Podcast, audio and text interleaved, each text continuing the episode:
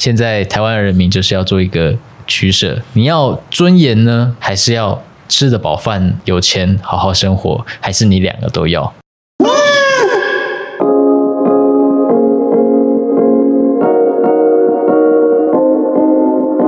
欢迎收听彼岸薄荷。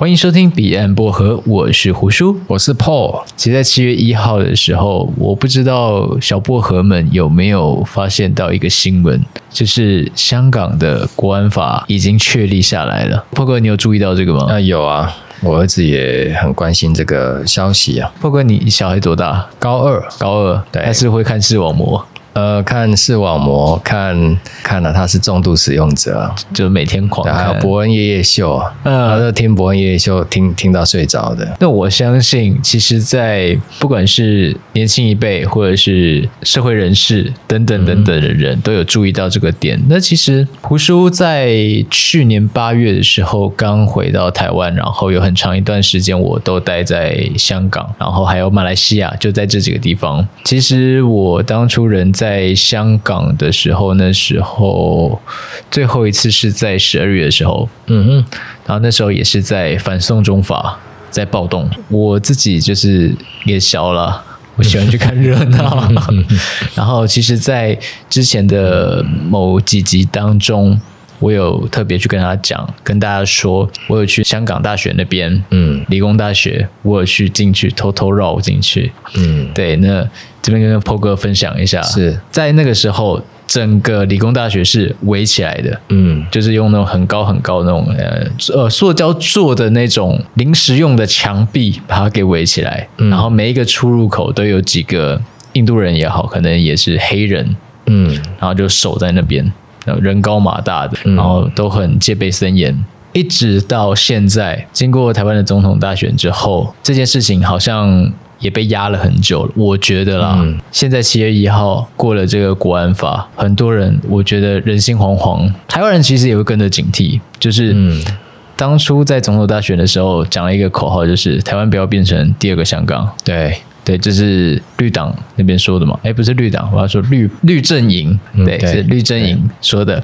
其实，在之前有报道出来，就是说，台湾人只要声援反送中或者是香港独立这样的一个话题，或者是分享这一类的事情，它都有可能会触及勾结外国势力或境外势力的这项罪名。这件事情很有趣哦，也就是说，你在网络上，你可能会去做一个分享贴文，或者是你有讲到什么事情，你有讲到什么相关的言辞词汇，都有可能会触法。国安法它是一个什么样的概念？那我这边再跟大家报告一下，在七月一号，香港有发生了一个反国安法的游行，大概有三百人被逮捕。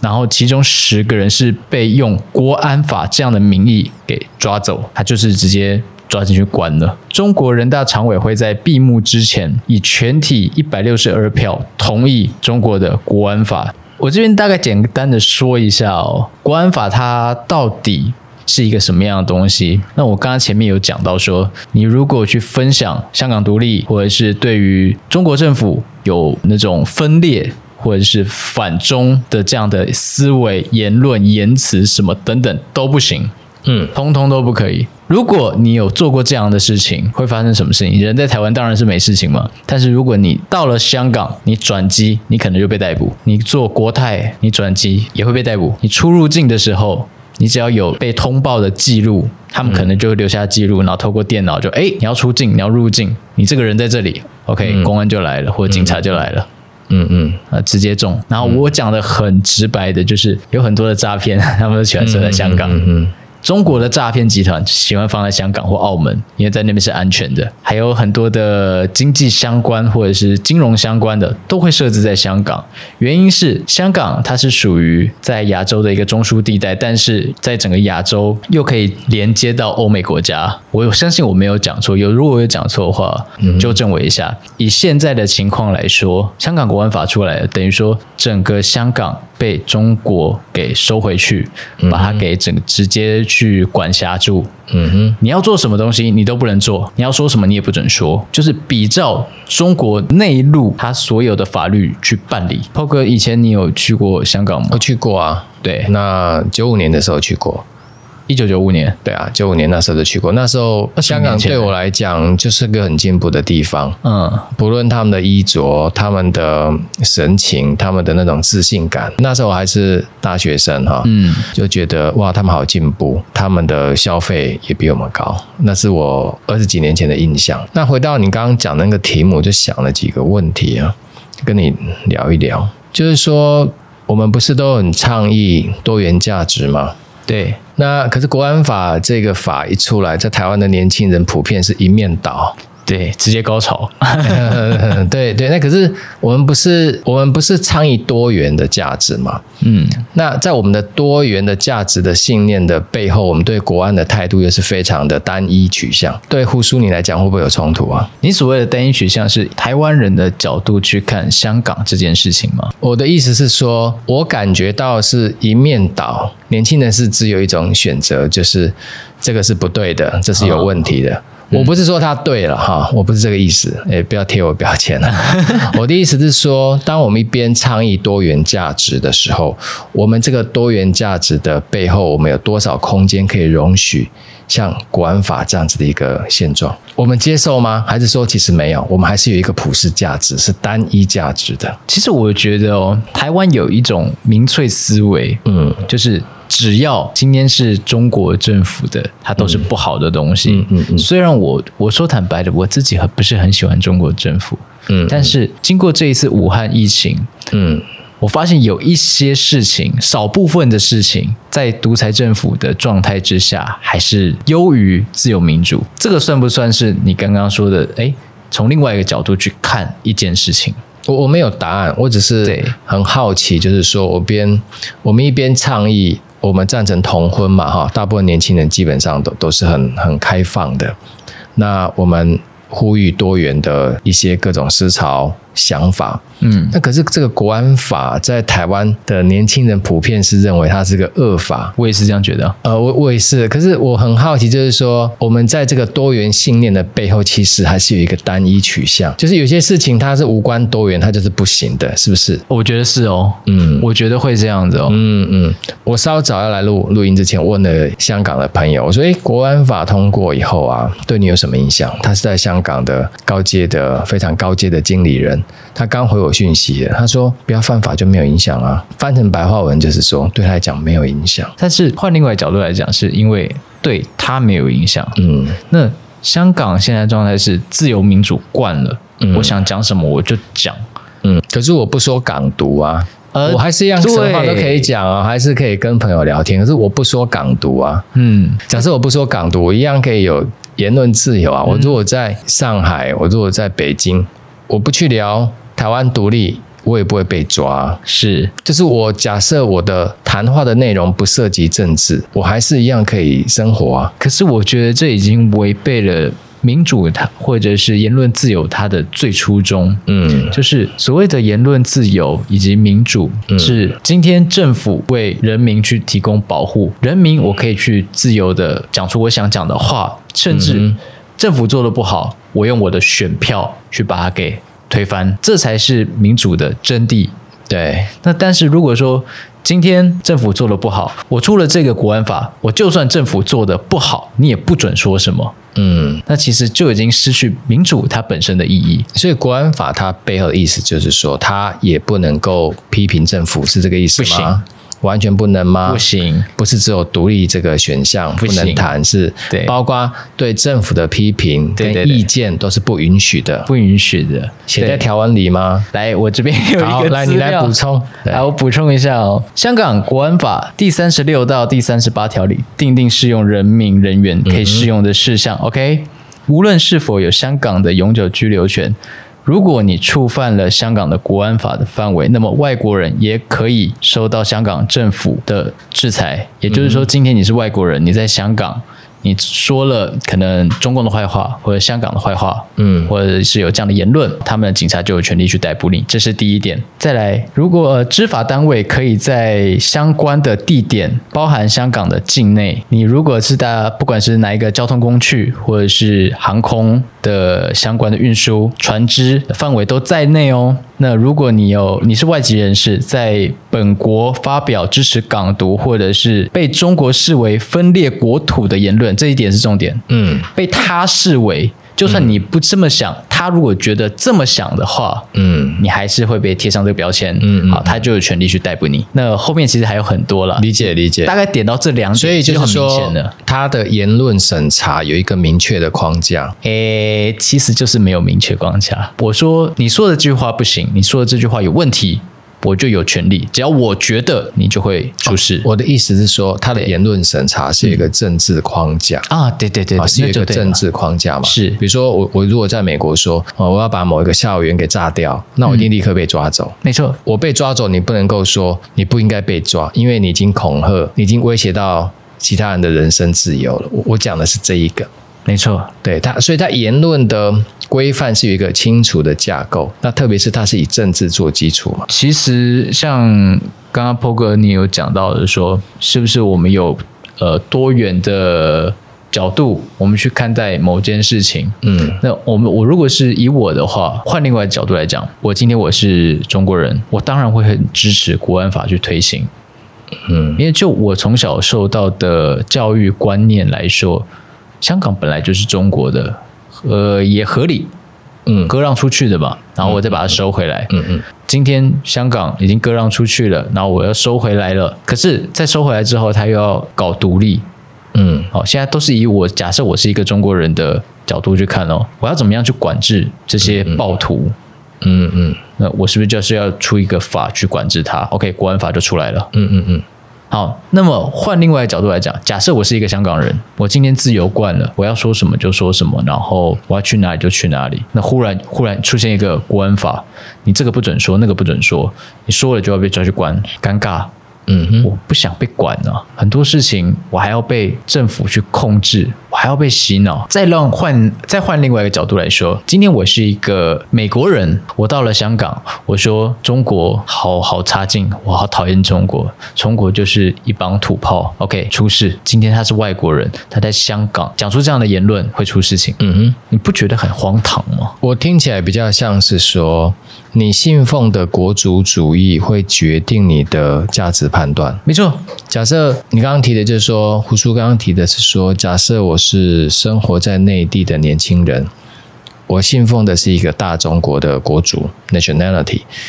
我认为香港本来就是我们的领土。没错，所以我很可能在国安法出来的时候，我是额手称庆，我是拍手叫好。但是如果我是香港的年轻人，或者是美国的年轻人，或者是台湾的年轻人，因为我们信奉的基础不同，所以我对于这个国安法，我选择的态度也就不一样，是吗？哈，没错。所以一部国安法，它被接受与不被接受，其实背后是检验我们信奉什么样子的国族主义嘛。嗯，没错。嗯哼。可能用另外一种角度来看，假设是宗教的话，也是一样。因为像 Paul 哥，你是基督嘛？对，你信基督。对，那我相信也会有一派的人，基督教的人会觉得说，OK，你不信基督会下地狱，就某一派系的。嗯嗯嗯。那对于其他人来说，这是不公平的。嗯。但是某一派系又觉得说，OK，大家 free 自由平等。嗯。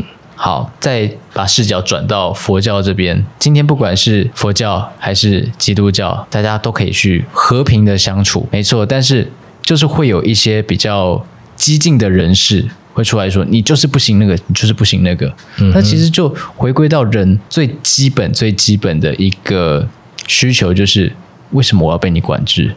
嗯，我觉得问题是出现在这边。嗯，对，为什么？诶，我是佛教，你是基督教，说。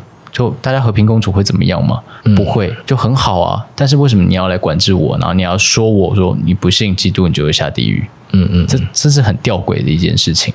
嗯，所以这个听起来是没有办法妥协的。对，这个像诸神的战斗一样。Yeah. 你信奉的国族主义跟我信奉的不同，我们中间应该就是水火不容了。听起来是，所以这个国安法的背后，它其实它呈现的以及它凸显的，应该是不同的价值选择。嗯，是不同的国族主义。嗯，那所以，我今天这样跟你聊过以后，当我在跟我儿子谈这个话题的时候，我会问他：那你知不知道你做选择的背后是什么？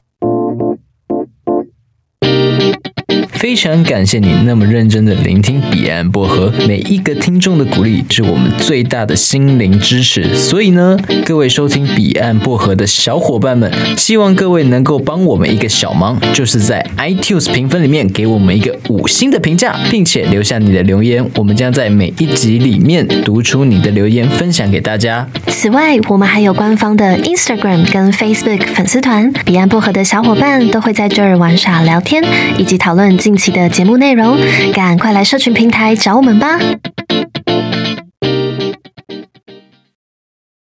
你今天之所以会同意或者是不同意这部国安法，你清不清楚你背后的价值判断？今天是因为你生长在台湾，所以你不同意。可是如果你生长是在上海或北平，也许你会同意。可是让你同意或不同意的，并不是你努力思考过后的选择，而是因为你生活的环境，嗯，跟你天然的。被引导的价值取向，嗯，所以其实话说回来，其实我们并没有那么的有自由。其实我们的思考、我们的判断是受非常多因素的影响，包含从小到大我们所受到的教育，嗯、父母或者是老师，或者是我们教育体制给我们的思想，就是说，OK，你现在从小到大都是自由，这才是正确的。其实也是另外一种方式的灌输嘛。呃，一定是灌输。我们必须要知道我们被什么灌输。我不是说我同意国安法哈，我不是这个意思，嗯、而是说我们今天既然讨论这个题目，有没有可能我们就跟胡叔聊深一点？因为大部分的小薄荷啊，上网查到的资讯大概都是一面倒，差不多。那我想说，那我们是不是可以想得更更深一点？今天假设我们真的是在上海长大的年轻人，嗯、或许我们。我们是有完全不一样的想法，所以决定我们想法差异的，并不是我们的理性思考，而是我们的生活背景。嗯，可是我们却以为我可以独立去思考一件事，其实不一定。我想提的是这个，嗯，因为只有这样子在想事情，我们才可以更更深刻，而且更同情的理解现在发生的事情。我们用。更宏观的角度去看待某一件事情，而不是说以现在我是身为一个台湾人的出发点，对，去说，哎，国安法好还是不好，而是以不论我是哪一国人。我根本决定抽离国籍这件事情，嗯嗯，看他这件事情它的本质是什么，嗯嗯嗯，我我们绝对是反对暴力啦，当然当然，我们不会接受这种这种比较不分青红皂白的欺压，但是我们在想事情的时候，也许可以更立体一点，因为这显然是不合常理，可是它却快速被通过。嗯，那表示后面有一些运作是不在我们想象的范围内，那可能这个剧本早就被写好了。嗯，诶，那我也在想啊，这些中国的领导人，难道他们不知道普世的反应吗？肯定知道啊，为什么要继续这样做呢？是有什么样我们看不到的经济利益的打算呢？或者是政治冲突的规划呢？我不晓得。可是发生了它，它它一定有一些呃力量在背后运作。我个人认为这件事情会演变到现在这样子，四十一天就让他给通过了这个法案，中间一定是有很大的经济因素跟利益考量。那像波哥，你刚刚说你的朋友他觉得他没有受到影响，对，会不会他就是在既得利益者的圈子里面？有可能，有可能，因为他是在香港非常高阶的呃金融家哦，所以以这件事情，假设国安法通过了之后，对他来说是好的，他没有说好或者是不好，他只是说对他来讲没有影响，像反送中。呃，很很火火热的时候啊，对，我也问他说：“哎，那对你有没有影响？”其实我当时是很很很想要跟他找个话题往下谈。他说：“这些可恶的报名要打警察。”嗯，我就不往下讲了，嗯，因为他的态度跟想法也是跟我蛮不一样的。他觉得是是香港有一些报名被误导，然后呢，跟警察对抗，嗯，跟我们现在收到的讯息是很不同的，超级不一样，超级不一样。可是他是知识分子，他是高阶主管，可是从他嘴里面说出来的这些话，让我觉得很有趣。嗯，为什么？我不清楚哎、欸，我真的说说不清楚。他觉得是是不不是不是警察凌虐那些示示威者，是示威者凌虐警察、欸。当初在台湾，我们看到的就是警察都在打平民老百姓。没有，他给我的想法是，都是平民老百姓在打警察，在打警察。对对对对。那其实他看到的东西，就跟在中国境内看到的东西。应该类似，类似，类似。因为那个时候我人去年十二月的时候，我人在香港，然后我看到的新闻也差不多是这个样子。嗯，就是受伤的。很可怜的都是警察，对，警察倒在地上啊，对对对对对，对，然后要不然就是警察被泼汽油，对，那个很那个画面还是很可怕的，嗯，但是回到台湾之后，我看到老百姓被警察可能开枪，被警察殴打，嗯、无差别攻击，其实我们会发现一件事情，我们所看到的这些资讯，我认为这两个都是真的。嗯，这两个它是都是实际存在的，但是会有一层人士去过滤，我要给老百姓看到什么？对，那到底是谁决定我们可以看到什么啊？对不对？是谁决定你跟我看到的画面呢？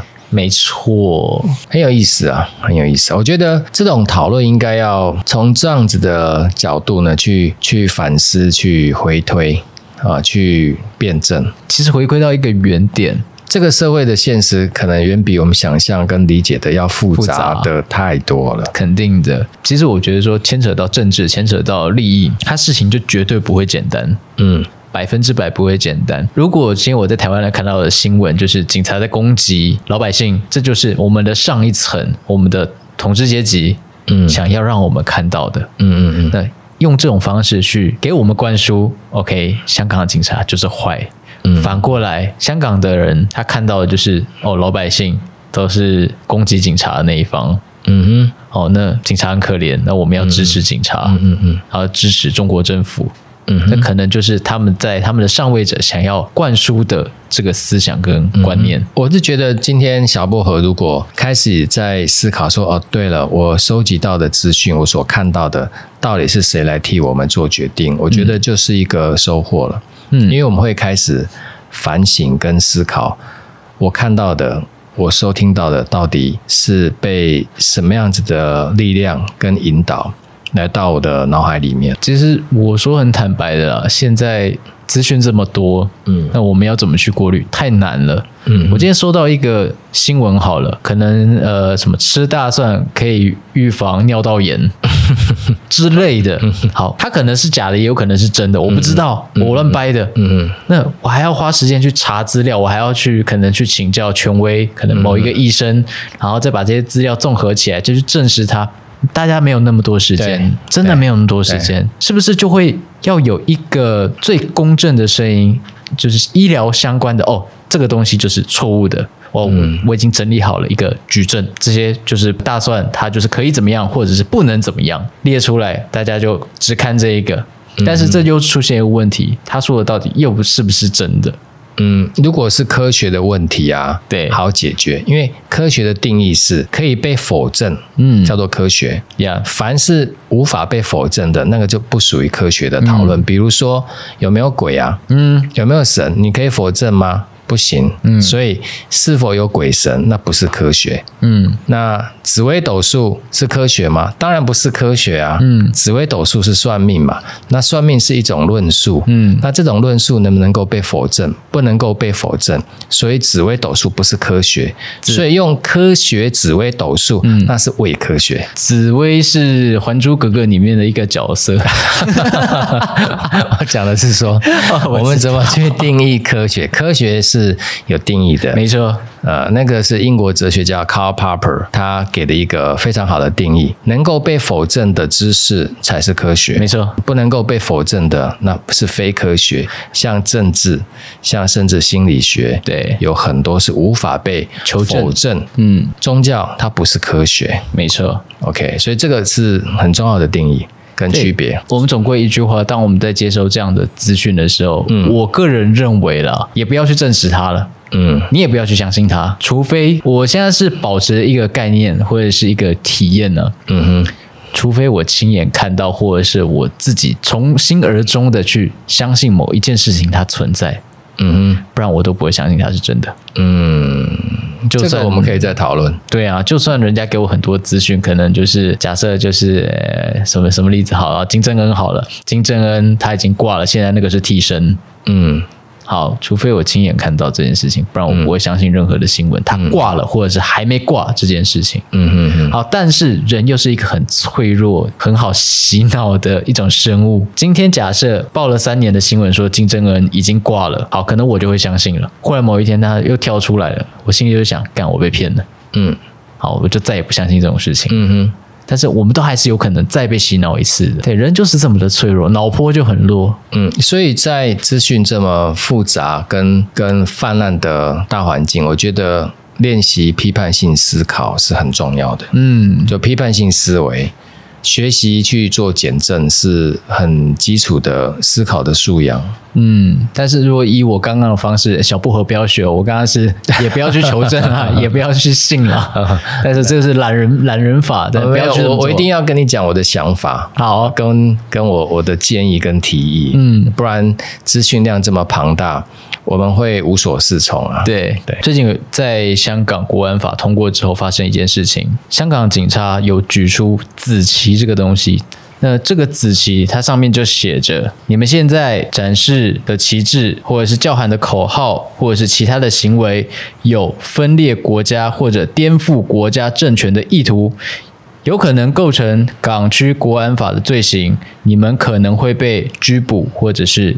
刑事检控，好，这是一个我觉得蛮严重的事情，因为本来是在香港，你要示威，你要讲什么，其实都 OK，只要合乎流程，嗯哼，其实都合理的，嗯哼，就像台湾一样，如果说我们要示威游行，嗯、我们要静坐，嗯，我们就是申请嘛，申请过了，嗯、我们就可以去用我们的人权去做这样的一个诉求，嗯哼，好，但是现在香港不行了。对，我们也不能说什么，也就一国两制结束了。啊！对对对对，所以香港现在就是已经百分之百，连法律都回归到了中国，嗯，还有人民也完全回归到中国。嗯，这没有什么好说，世界就是这样，政治就是这样子。嗯哼，除非今天出现一个政治狂人，他可以统治地球，OK，这样的事情他就不会再发生，嗯、因为大家的受到的观念跟我们的国籍或者是我们的立场就都完全一样，大家都不会再有纷争，但这是不可能的事情。嗯、所以，像我相信最近很多的 Podcast 或者新闻都会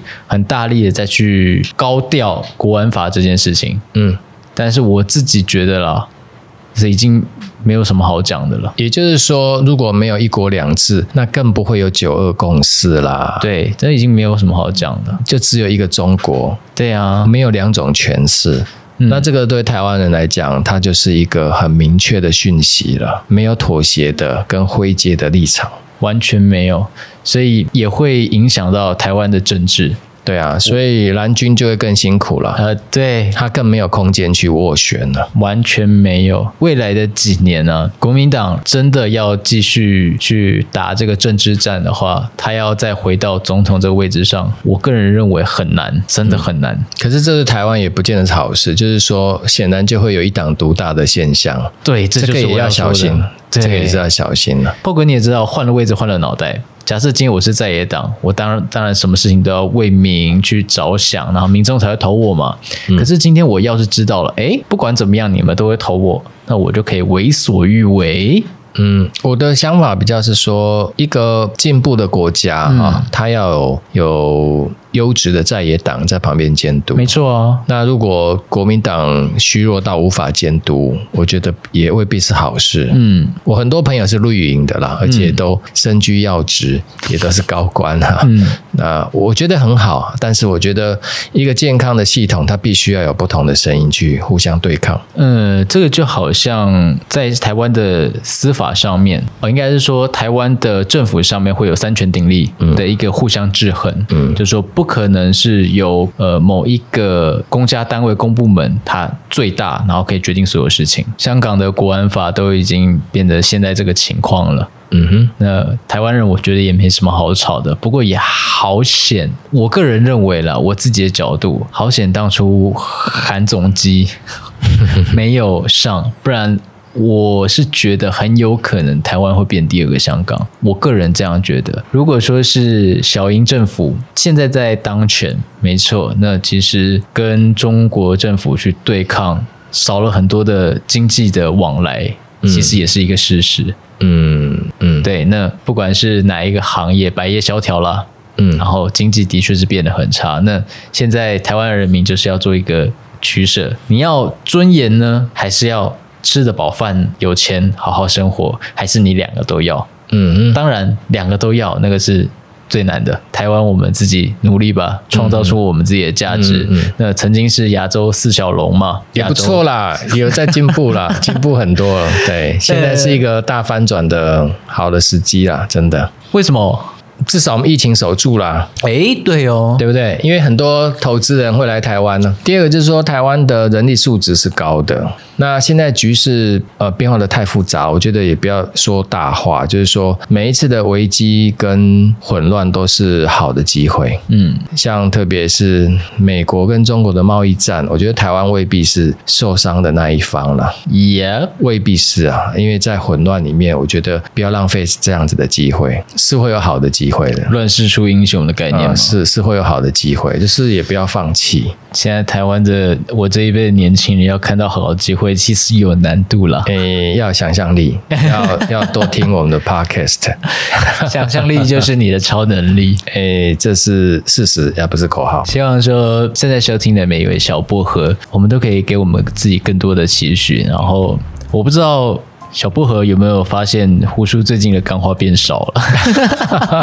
就现在跟破哥这边大家聊聊，对来聊聊。这可是现在在跟破哥搭档，我就不好意思说太多干话了。无所谓，没有关系，你开心就可以说。啊，就那我就解除封印喽。OK，那我们今天节目就到这边。如果喜欢的话，记得按下订阅按钮，并且可以在 Apple Podcast 上面给我们一个五星的评价，并且留下你的评论。那么也可以在 Instagram 或者是 Facebook 帮我们点赞。那我这边想的，忽然想到一件事情，最近我有收到那个 Apple Podcast 的一星评价的评论，听众留的。其实我一开始听看到了，看到这个一星评价的瞬间，我有点难过。你可以告诉我我的节目哪里做的不好？嗯，你。不喜欢，我会去改进。但是有的是直接留下一个一星评价，就说你们现在只能蹭百灵果，你只能蹭解锁地球流量，然后剩下什么都没有讲。然后我会觉得你跟我讲这个有有什么意义吗？嗯嗯，还是你想要宣泄的管道吗？那我我心里就会想说，如果你想要宣泄的管道